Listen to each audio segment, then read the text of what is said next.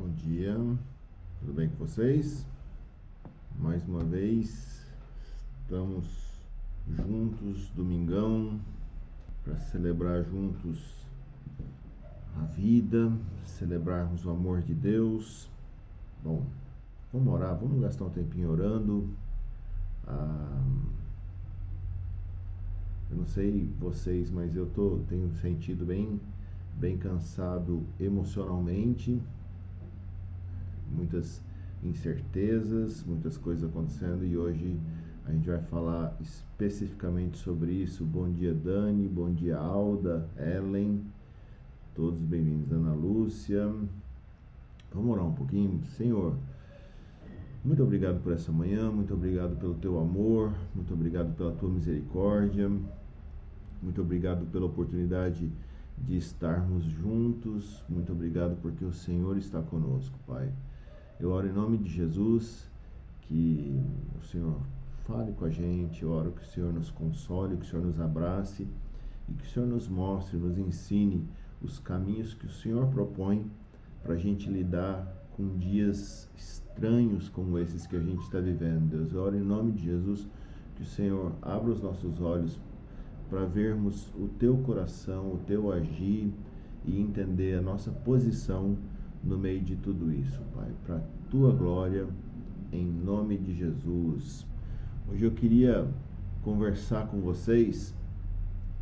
A gente tem vivido dias de muita incerteza, muitos sofrimentos. Provavelmente essa semana a gente já deve bater aí 60 mil mortos por conta do Covid. 60 mil lares chorando perdas, muita gente se curando também, se recuperando. Muitas pessoas que eu conheço felizes porque voltaram para casa depois de períodos de internação. E, mas mesmo ah, as pessoas que, que se curam, é, é meio que um, um trauma lidar com, com a, a, incerteza que elas passaram, especialmente quando começa a faltar ar, amigo. É, a coisa, você tem a tendência, nós temos a tendência a questionarmos muitas coisas e tal. E nesse mundo que a gente vive, certamente com vírus ou sem vírus, a gente vai ter que lidar com sofrimentos, vai ter que lidar com tristezas e com incertezas também. E qual que é a resposta do cristianismo para isso tudo? É exatamente sobre isso que eu quero falar com vocês hoje. Uh, Shakespeare, ele escreveu em um dos seus, das suas obras, tem um, um trechinho que fala muito sobre isso. Ele diz o seguinte: A cada nova manhã, novas viúvas gemem pela, gemem pela dor, novos órfãos choram, novas tristezas golpeiam os céus na face. Todos os dias, isso é tão verdade. Todos os dias sofrimentos, todos os dias novos sofrimentos novas dores, novas perdas, novas inseguranças. Isso desde sempre a humanidade convive com isso. E na história da humanidade, homens e mulheres desenvolveram estratégias, pensamentos, religiões, filosofias para que o ser humano consiga lidar ou saiba lidar de alguma maneira com os sofrimentos. Eu quero citar três, a gente poderia citar muitas outras, mas três formas de olhar e lidar com o sofrimento que meio que resumem todas elas, três olhares que as pessoas têm sobre sofrimento. Primeiro, primeiro olhar, primeiro pensamento, primeira filosofia vem das religiões baseadas no karma. De acordo com as religiões, conforme você vai reencarnando, conforme você vai vivendo diferentes vidas, você vai evoluindo. Então, se você está sofrendo muito nessa vida, provavelmente é porque você foi meio terrível em alguma vida anterior. O problema de pensar ou de viver ou de é, encarar o sofrimento dessa maneira é que então todo sofrimento que você passa hoje ele é merecido. Não existe sofrimento injusto. Você merece sofrer nessa vida porque você não foi uma boa pessoa, você não foi uma pessoa legal em outra vida, em outra existência. Então, meu amigo, se você acredita dessa maneira, ah, você não tem motivo para reclamar dos sofrimentos, você não tem motivo para reclamar das coisas ruins que acontecem na sua vida, afinal de contas, você merece sofrer essas coisas por conta de outras escolhas que você fez em outras vidas, em outras existências. Segunda forma de olhar ou lidar com o sofrimento vem de filosofias e religiões orientais. Por exemplo, no budismo, e por favor, eu estou fazendo o, a, o olhar resumido do resumido de cada uma dessas filosofias, porque a gente, obviamente, poderia gastar bastante tempo explicando elas, mas não é o nosso propósito aqui, é simplesmente termos um olhar é, não superficial, mas resumido do que essas filosofias falam a respeito ou como lidar é, com o sofrimento de acordo com essas filosofias. Nas religiões orientais, e eu peguei o budismo aqui como exemplo, por exemplo, o budismo ele vai nascer como uma resposta ao sofrimento. Um belo dia, o príncipe Siddhartha lá, ele sai e ele observa quatro homens: um homem idoso, um homem doente, um homem morto e um homem pobre. E isso leva ele a pensar a respeito do sofrimento da vida, como lidar com os sofrimentos. E ele vai ter as suas ideias e, de maneira resumida, a conclusão das, das ideias do caminho para lidar com o sofrimento no budismo é não se apegue. o desapego a todas as coisas é o melhor caminho para você conseguir lidar com os sofrimentos da vida. Tem uma outra forma ainda da gente pensar ou olhar o sofrimento que a gente herda de culturas ou filosofias baseadas na força e na honra. Muito dessas ideias vêm de uma filosofia chamada estoicismo. Quem tem criança em casa provavelmente já viu um desenho chamado Como Treinar o Seu Dragão. E mesmo que você não tenha criança em casa, assista. Eu acho muito legal. É, a história é muito legal, o desenho é muito bem feito e tal. E o pai do garoto, que é o, personagem principal do filme, o nome dele é Estoico. E não por acaso isso, com certeza, porque a forma que o pai vive e vê o mundo é totalmente baseada no estoicismo, que é essa forma de, de você ser forte, você tem que ser honrado, você tem que ser um guerreiro. Se morrer, morreu. Se sofrer, sofreu. Se perder a perna, perdeu. Segue em frente. Aqui é a situação da perna, porque eu acho que o pai dele perde a perna, e ele também no, no, no decorrer do filme lá. Mas o importante, meu amigo, engole o choro, mantenha a cabeça erguida diante do sofrimento e vá em frente. Na verdade, o sofrimento é um benefício, é uma benção você sofrer essa vida, porque você vai sair dela mais forte. E assim é a estratégia desse, desse olhar para o mundo com relação ao sofrimento. E ainda existem outras filosofias, outras religiões que oferecem estratégias para como lidar com o sofrimento, mas a questão, resumidamente, é que em todas elas você tem que aceitar o sofrimento, simplesmente aceitar, ou porque você merece esse sofrimento, ou porque sofrer vai te fazer evoluir, vai te fazer ser uma pessoa melhor, ou porque a vida é assim e pronto, engole o choro e segue em frente, meu camarada. Então vocês percebem que todas essas esses olhares para o sofrimento, todas essas estratégias, em nenhuma delas existe a proposta que você se levante contra o sofrimento que você se revolte contra o sofrimento, que você seja um rebelde contra as dores da vida, que você não aceite o sofrimento, exceto o cristianismo. E aí, obviamente, o ponto que eu quero falar com vocês hoje é o olhar do cristianismo a respeito do sofrimento. E a história, ela conta que exatamente uma das principais razões de por que o cristianismo ele cresce tanto e cresce tão rápido dentro do Império Romano é que o cristianismo ele oferece uma, uma estratégia diferente para lidar com os sofrimentos da vida, uma estratégia única para lidar com os sofrimentos da vida. O cristianismo ele nos apresenta algumas ideias que nenhuma outra religião, nenhuma outra filosofia apresenta, especialmente nesse nosso diálogo com os sofrimentos da vida. Primeira coisa que o cristianismo oferece, que nenhuma outra forma de religião oferece, é que o cristianismo nos fala a respeito de um Deus que veio ao mundo e sofreu. Nenhuma outra religião oferece isso. Nenhum outro Deus se identifica com os seus da forma que Jesus se identifica exatamente no sofrimento com os seus seguidores. E a vitória de Jesus, ela é fruto do seu sofrimento na cruz. Ela é fruto da sua morte na cruz que gera a ressurreição, que é o fato mais marcante e vai estabelecer o cristianismo. Então, quando a gente olha o cristianismo, você perdeu um filho, a dor absurda. Deus Pai também experimentou essa dor. Você já foi rejeitado? Jesus, o nosso Jesus, o nosso Salvador, também foi. Você já foi traído, injustiçado, você sofreu abuso físico, você sofreu abuso emocional, o nosso Jesus também sofreu tudo isso. Por isso ele se identifica e ele conhece o nosso sofrimento. E esse olhar é único no cristianismo.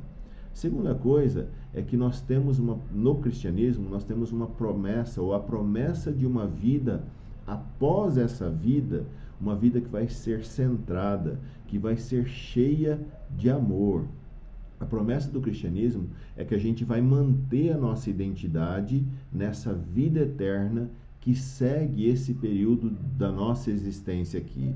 Porque outras religiões, elas também falam sobre uma existência eterna, mas elas falam que no final você vai continuar existindo, mas sem a sua identidade. Você vai ser integrado como parte de alguma coisa maior. É, a explicação é mais ou menos assim: quando uma gota de água cai no oceano, a gota continua existindo, mas não mais como gota, ela passa a ser parte de uma coisa maior. Ela perde a sua identidade. Ela existe, mas já não é ela mesma. E o cristianismo diz: não, você vai ser você mesmo por toda a eternidade depois desse período e dessa existência. Por isso o cristianismo diz: não se desapegue do amor. Ame, ame intensamente, mas ame aquilo que é digno de ser amado. Ame a Deus sobre todas as coisas. Ame sim outras pessoas. E no momento da dor, de você perder uma, uma pessoa que você ama, isso não vai te destruir.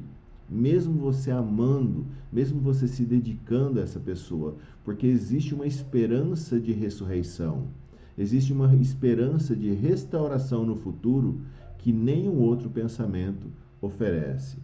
E aí eu queria ser prático com vocês hoje, no sentido de como que a gente transforma isso, essas coisas que, que são únicas do cristianismo e que o cristianismo nos oferece como uma estratégia para a gente lidar com os nossos sofrimentos. Como que a gente transforma isso em coisas práticas? Então, quando a gente fala sobre sofrimento, sobre incerteza, uma das primeiras coisas que acontece com a gente é o choro. O choro faz parte do sofrimento, o choro faz parte da perda. Então eu acho que o choro ele precisa fazer parte também da nossa estratégia de como lidarmos com os sofrimentos. Então eu coloquei três pontos aqui para a gente pensar que a gente precisa considerar no momento que nós sofremos. O primeiro deles é chorar, mas confiar. Chorar, mas pensar e reorganizar os nossos valores e as nossas esperanças. De novo, chorar, mas confiar. Chorar, mas pensar e reorganizar os nossos valores e as nossas esperanças. Então vamos lá. Primeiro, chorar, mas confiar. O livro de Jó, ele conta a história de um cara que tinha uma vida muito boa cara ele tinha uma família amorosa, ele tinha segurança financeira, ele tinha saúde, ele era respeitado na sua comunidade e ele se preocupava com quem tinha menos que ele. Na verdade, no fim das contas, o cara ele era um cara admirável. O Jó ele era um sujeito admirável. E aí, do dia para a noite, Jó perde tudo que ele tem. Ele perde a sua família, ele perde os seus bens, ele perde a sua saúde, e ele também vai perder a reputação que ele tinha diante das pessoas da sua comunidade. Porque as pessoas olham para o que está acontecendo com ele, o cara está perdendo tudo, a vida dele está indo de desgraça em desgraça, e eles, a conclusão deles é: putz, esse cara devia ter um monte de podre escondido aí. Se ele fosse um cara certo de verdade, essas coisas não iam estar tá acontecendo com ele. Igual nós fazemos. E isso é perigoso, meus amigos. Quem disse que coisas amargas não acontecem com pessoas boas? Mas esse não é o nosso ponto hoje. Outro dia a gente pode até falar sobre isso. Mas quando a gente lê o livro de Jó, e para mim esse foi um dos livros que mais demorei para entender ou chegar a alguma conclusão na Bíblia, eu achei sempre um livro difícil, eu, a gente percebe, conforme você lê o livro de Jó, mais ou menos um terço do livro é Jó reclamando. E ele está chorando, e ele está expressando o quanto ele está sofrendo, o quanto ele se sente injustiçado o tempo inteiro, Jó está reclamando. E aí chega no final do livro, Deus fala para ele: firmeza, Jó, parabéns, você se manteve fiel o tempo inteiro. Cara, eu ficava confuso quando eu lia isso, porque eu falei: caramba, o maluco reclamou o livro inteiro. Isso não fazia sentido para mim. Até que eu lendo e ouvindo pessoas falando sobre o livro de Jó, estudando o livro de Jó, eu percebi que todas as reclamações que Jó faz todas as lágrimas que ele derrama, tudo que ele fala no meio da sua dor, no meio do seu sofrimento, tudo isso ele falou diante de Deus. Tudo que ele falou, ele falou para Deus. Isso significa que em momento nenhum, mesmo com todas as perdas que ele teve, mesmo com toda a sua dor, em momento nenhum ele deixa de confiar em Deus. E meus amigos, falar com Deus ou falar diretamente para Deus é a definição mais básica de oração. Sempre é uma oração. O que Jó fez, ele, ele orou. E isso ficou mais claro para mim conforme eu fui descobrindo, estudando melhor o livro, que no meio das reclamações, que essas reclamações eram orações.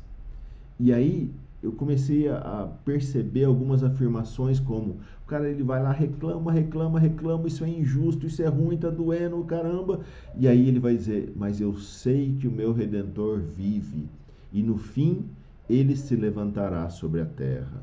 E aí ele vai reclama, reclama, reclama, reclama, mas eu sei que mesmo depois que o meu corpo estiver destruído e sem carne, eu verei a Deus reclama, reclama, reclama, reclama, e ele vai dizer: E eu o verei com os meus próprios olhos. Eu mesmo e não outro, ó identidade mantida, como anseia no meu peito o coração por esse momento. Chorar e confiar, declarar para Deus, diante de Deus, a minha dor, o meu medo, a minha insegurança, a minha ansiedade, por mais que isso pareça uma reclamação transformar isso em uma oração honesta diante de Deus. Eu não, não vou dizer essas coisas para outras pessoas. Eu vou dizer isso em primeiro lugar para Deus. Porque apesar do que eu estou sentindo, apesar do que eu estou passando, eu ainda confio em Deus. E eu confio que Ele está comigo durante todo esse processo. E eu confio que eu vou estar com Ele por toda a eternidade. E por causa da ressurreição de Jesus, eu vou viver em paz com Ele. Sabe, um conceito, uma coisa que eu aprendi com a Vânia, ela me apresentou essa ideia, minha esposa, é o conceito da gente chorar no colo de Jesus. E eu já vi ela falando a respeito disso para muitas pessoas, eu já vi ela, ela mesma chorando várias vezes no colo de Jesus, e para mim é uma, é uma imagem muito, muito bonita, muito doce, de que eu não estou chorando sozinho eu coloco a minha cabeça talvez numa almofada, num travesseiro, mas eu sei que para mim pode ser o colo de Jesus. E eu sinto o cuidado dele, eu sinto o carinho dele, porque ele está comigo e eu confio que ele está comigo. Sabe quando você deita no colo de alguém que te ama, alguém que tem essa, essa imagem de proteção, de consolo, e a pessoa vai fazer um carinho no seu cabelo. Eu nunca senti no meu cabelo por razões óbvias, mas na minha barba talvez Jesus, eu mesmo angustiado, ansioso, com medo, várias vezes já me peguei chorando sozinho, mas daí eu fiz a escolha e falei, não, eu, eu sei que eu não preciso mais chorar sozinho. Eu escolho chorar, mas chorar no colo de Jesus, porque eu sei que eu confio nele. E eu sei que no final de tudo isso, eu vou estar com ele para sempre, porque ele sempre esteve comigo. Então, isso é chorar, mas confiar. Segunda coisa, chorar, mas pensar. No meio das lágrimas que a gente derrama, no meio das orações que às vezes podem parecer reclamações, nós temos que manter a consciência, a gente tem que pensar, a gente tem que continuar é, verbalizando na nossa mente aquilo que a gente sabe. Eu preciso saber racionalmente que apesar de eu estar sentindo dor, que apesar de eu estar sentindo insegurança, de que eu não tenho a visão que Deus tem dessa situação. Eu preciso saber racionalmente que eu não tenho conhecimento que Deus tem a respeito de todas as coisas. E aí, quando a gente lê a história de tantos personagens e ouve a história de tantas pessoas passaram por situações difíceis, mas lá na frente fala: caramba, aquela situação difícil me colocou no lugar que eu sei que Deus queria que eu chegasse. E isso é consolo, isso tem a ver com os planos de Deus para as nossas vidas que nós não conhecemos Ele completamente. Sabe, eu não consigo ver o motivo das coisas acontecerem como elas acontecem, mas porque eu confio em Deus, eu sei. Eu sei que Ele é bom, eu sei que Ele me ama, eu sei que Ele é poderoso, eu sei de tudo que Ele passou para me resgatar. Eu sei onde eu estive e onde eu estou hoje. Eu sei, eu não, não quero, e eu não me permito esquecer nessas coisas, dessas coisas, especialmente no momento do meu sofrimento. Sabe, quando Jesus ele vai orar momentos antes dele ser preso, dele ser torturado, dele ser assassinado, dele ser morto, ele está em profunda agonia. E a gente vê ele claramente chorando, mas mantendo a razão, mantendo o pensamento junto com as suas emoções. Ele vai dizer: Pai, se você quiser, afasta de mim esse cálice. Contudo, não seja feita a minha vontade, mas a tua. Deus, está doendo e eu sei que vai doer mais e vai ser muito pior, mas eu sei que a tua vontade é a melhor coisa para a minha vida. E aí, se você ler essa passagem lá em Lucas, no capítulo 22, conta essa, dessa maneira, Lucas ele vai destacar que apareceu um anjo do céu e fortaleceu e consolou Jesus. Deus enviou um colo para Jesus também naquele momento. E aí o texto continua dizendo que ele estando tão angustiado, e ele orou mais e mais intensamente, até que o seu suor era como gotas de sangue que caíam no chão. Olha a intensidade dessa dor, desse sofrimento, dessa angústia. E ainda que ele, nesse momento que ele está suando sangue, ele se levanta ele, o texto diz que ele, quando se levanta da oração, ele volta para os seus discípulos e Jesus encontra os seus discípulos dormindo de tristeza. Quem nunca dormiu de tristeza, especialmente diante de todas as coisas que a gente tem visto? Todo, quem nunca falou: olha, a coisa está difícil demais, eu vou dormir.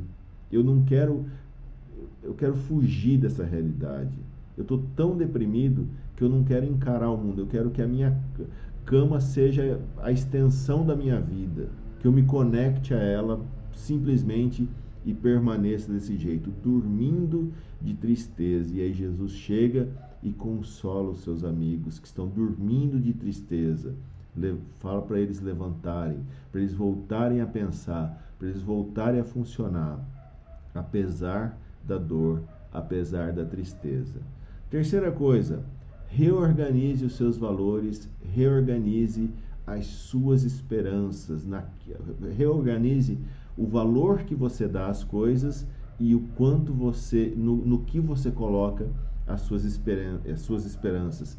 Repense quais são as suas prioridades. Sabe, quando a gente passa por momentos de insegurança, por momentos de sofrimento, a gente tem uma boa oportunidade para repensar quais coisas são realmente importantes na minha vida, quais coisas eu devo continuar amando, quais coisas eu devo, para quais coisas eu devo continuar me dedicando, ou em que ou com que eu tenho colocado muito da minha energia, da minha devoção, do meu amor, mas essa coisa não merece tanta dedicação. Sabe, como pastor, eu já falei com várias pessoas que estavam perto da morte. Mas eu nunca ouvi nenhuma delas dizendo: ai, Júnior, sabe, estou aqui e eu sei que o meu caso é grave, minha situação é difícil, mas eu, no fim das contas, eu, eu acho que eu tinha que ter trabalhado mais, eu tinha que ter ganhado mais dinheiro, eu tinha que ter passado mais tempo no escritório, eu tinha que ter me dedicado mais para ser chefe. Eu nunca ouvi ninguém na, nesse momento falando sobre isso. O sofrimento, meus amigos, a insegurança dão para nós a chance, a oportunidade da gente priorizar aquilo que é realmente importante hoje, não esperar um momento definitivo, um momento que não tem volta. Faça esse realinhamento hoje na sua vida e na sua experiência. Ame a Deus em primeiro lugar. Ame as pessoas ao seu redor. E aí você vai encontrar o equilíbrio que você precisa. Não estou falando para você abandonar o trabalho, nada disso, mas talvez o que a gente precisa é de equilíbrio no, no, no que ou em que a gente coloca o nosso amor, a nossa dedicação e a nossa devoção. Se a gente amar realmente a Deus em primeiro lugar e as pessoas, valorizar as pessoas, aí eu realmente acredito que a gente vai conseguir lidar melhor com os sofrimentos e com as nossas dúvidas, com as nossas inseguranças. Então, resumindo, o cristianismo ele oferece para a gente uma, uma estratégia única para lidar com o sofrimento, porque nenhuma outra filosofia, nenhuma outra religião apresenta um Deus que se identifica com a gente no nosso sofrimento, da forma que Jesus se identificou, que o Pai se identificou com o nosso sofrimento nenhum, porque também nenhuma outra religião, nenhuma outra filosofia me oferece a esperança de um futuro baseado no amor, onde a minha identidade vai ser mantida e eu vou viver esse amor para toda a eternidade. E hoje, durante nosso sofrimento, nós podemos chorar, mas continuar confiando. Nós podemos chorar, mas continuar pensando, sendo sóbrio, entendendo que Deus sabe mais do que nós a respeito dessa situação. E hoje, no meio do nosso sofrimento, nós temos a oportunidade de reorganizar os nossos valores, de reorganizar as nossas esperanças. E por isso, e diante dessa reorganização, nós podemos amar a Deus acima de todas as coisas, amar as pessoas e certamente isso vai trazer para a gente o equilíbrio que a gente precisa para lidar com as situações, para lidar com a dor, para lidar com as incertezas. Vamos orar? Deus, muito obrigado, porque em Cristo nós encontramos a esperança que nenhum outro pensamento, nenhuma outra filosofia nos oferece. A verdade de que quando sofremos, o Senhor olha sabendo o que nós estamos passando, porque o Senhor se identifica conosco. O Senhor já passou por aquilo que nós estamos passando. O Senhor já foi rejeitado, o Senhor já foi abusado, o Senhor já foi maltratado, o Senhor já foi traído e injustiçado. E essas coisas doem, Deus. E Deus, o Senhor experimentou a morte por nós, que é o, a separação extrema, mas não só isso, a tua própria morte. O Senhor experimentou a morte de amigos próximos e isso trouxe, trouxe choro aos teus olhos. Mas muito obrigado, Senhor, porque ah, o Senhor dessa maneira nos dá estratégia. Quando nós vemos a angústia que você passou, nós encontramos estratégia de encararmos os nossos próprios sofrimentos nós podemos chorar e continuar confiando que o Senhor está conosco e nós estaremos com o Senhor para sempre. Conforme nós choramos, nós podemos continuar pensando de uma maneira sóbria, entendermos que o Senhor sabe mais do que nós a respeito dessa situação. E nós podemos, nesse momento de angústia, Pai, reorganizar os nossos valores e as nossas esperanças, realinhar sobre quais coisas nós colocamos a nossa devoção. E eu oro em nome de Jesus, Pai, que o Senhor nos dê coragem para te amar acima de todas as coisas. E que quando doer, Senhor, a gente saiba que temos o teu colo à nossa disposição para tua glória, em nome de Jesus. E Deus, eu oro que a graça do Senhor Jesus Cristo, que o amor de Deus e a comunhão do Espírito Santo sejam com todos os teus nessa semana. Deus, eu oro que a gente encontre o consolo no teu colo, que a gente se sinta cuidado e abraçado pelo Senhor. Em nome de Jesus. Amém. E amém, meus amigos. Tenha uma ótima semana. Que Deus abençoe você, que Ele te ilumine e te guarde e que você saiba que no momento da angústia existe um colo maravilhoso, um carinho de Deus disponível para você e que isso te traga paz e te ajude a lidar, dialogar com todas as dores e sofrimentos que porventura você venha encarar. Que Deus te abençoe, fique na paz e você é muito bem-vindo na quarta-feira, às nove e meia da noite, no Facebook, a estudar o livro de Marcos com a gente. Além disso, as outras atividades, dá uma olhada lá no site meldiadema.org.br e você vai ver como se conectar a essas iniciativas. Deus abençoe vocês e até a próxima.